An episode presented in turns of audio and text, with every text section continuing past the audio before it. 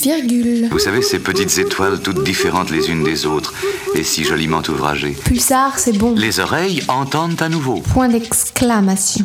Et on retrouve Candice Motet de Berre, médiatrice au cinéma Le Dietrich. Et Candice, aujourd'hui, tu voulais nous présenter un documentaire qui parle de transidentité.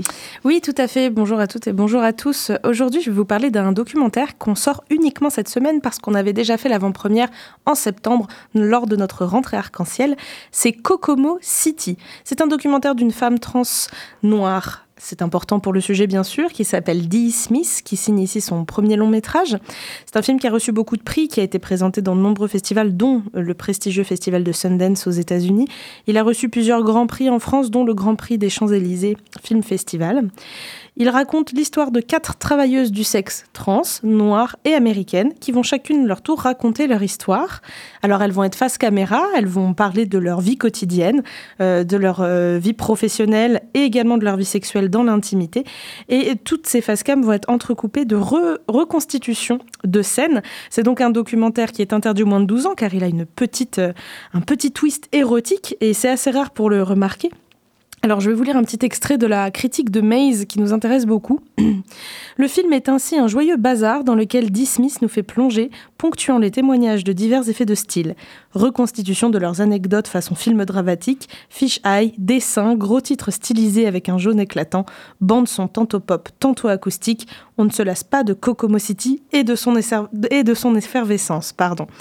Et donc, ce qui est important aussi à dire, c'est que c'est un film très éclairant, très intéressant sur le sujet de la transidentité et du travail du sexe, qui est encore un sujet très méconnu, très commenté tout en étant méconnu.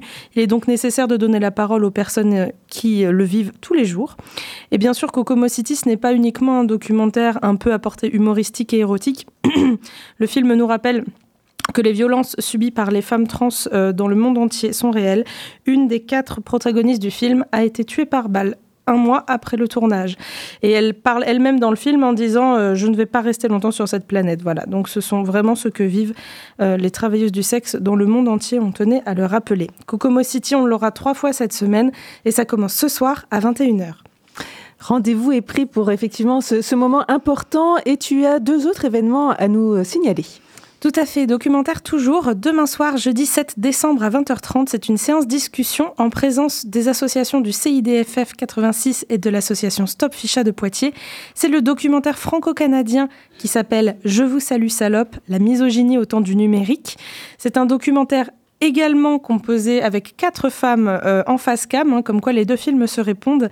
Et ce sont quatre femmes sur deux continents, euh, donc le continent américain avec une américaine, une canadienne, et le continent européen avec une française et une italienne, qui viennent toutes de milieux sociaux différents, qui ont toutes des métiers différents. Nous allons donc euh, également interroger la première ministre italienne. Et ces quatre femmes sont victimes de cyberviolence extrême sur Internet et font partie des femmes les plus cyberharcelées.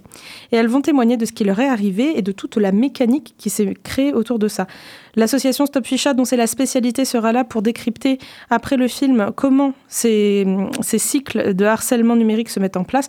Et bien sûr, le CIDFF sera ici pour proposer des solutions et pour apporter aussi un éclairage sur que faire si je suis victime ou si je suis témoin de cyberharcèlement en l'occurrence sexiste. C'est demain jeudi 7 décembre à 20h30 et on repasse le film mardi prochain.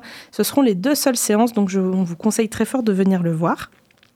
Et puis pour terminer, dimanche 10 décembre à 14h, on vous propose de venir découvrir Mars Express, le film d'animation et de science-fiction français qui est sorti déjà il y a quelques semaines chez nous, que vous aimez beaucoup, que vous venez voir en masse et qui a une très bonne critique euh, en ce moment euh, en France et à l'international.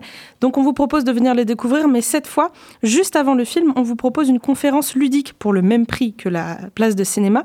Ce sera animé par Margot Duguet et Bastien Champougny et ce sera autour de la question quand animation et science-fiction se mêlent pour prédire nos futurs. Une très belle séance donc, une conférence ludique de 30 minutes avant le film et puis le film d'une heure et demie. C'est dimanche 10 décembre à 14h. Merci beaucoup Candice, on te retrouve dès la semaine prochaine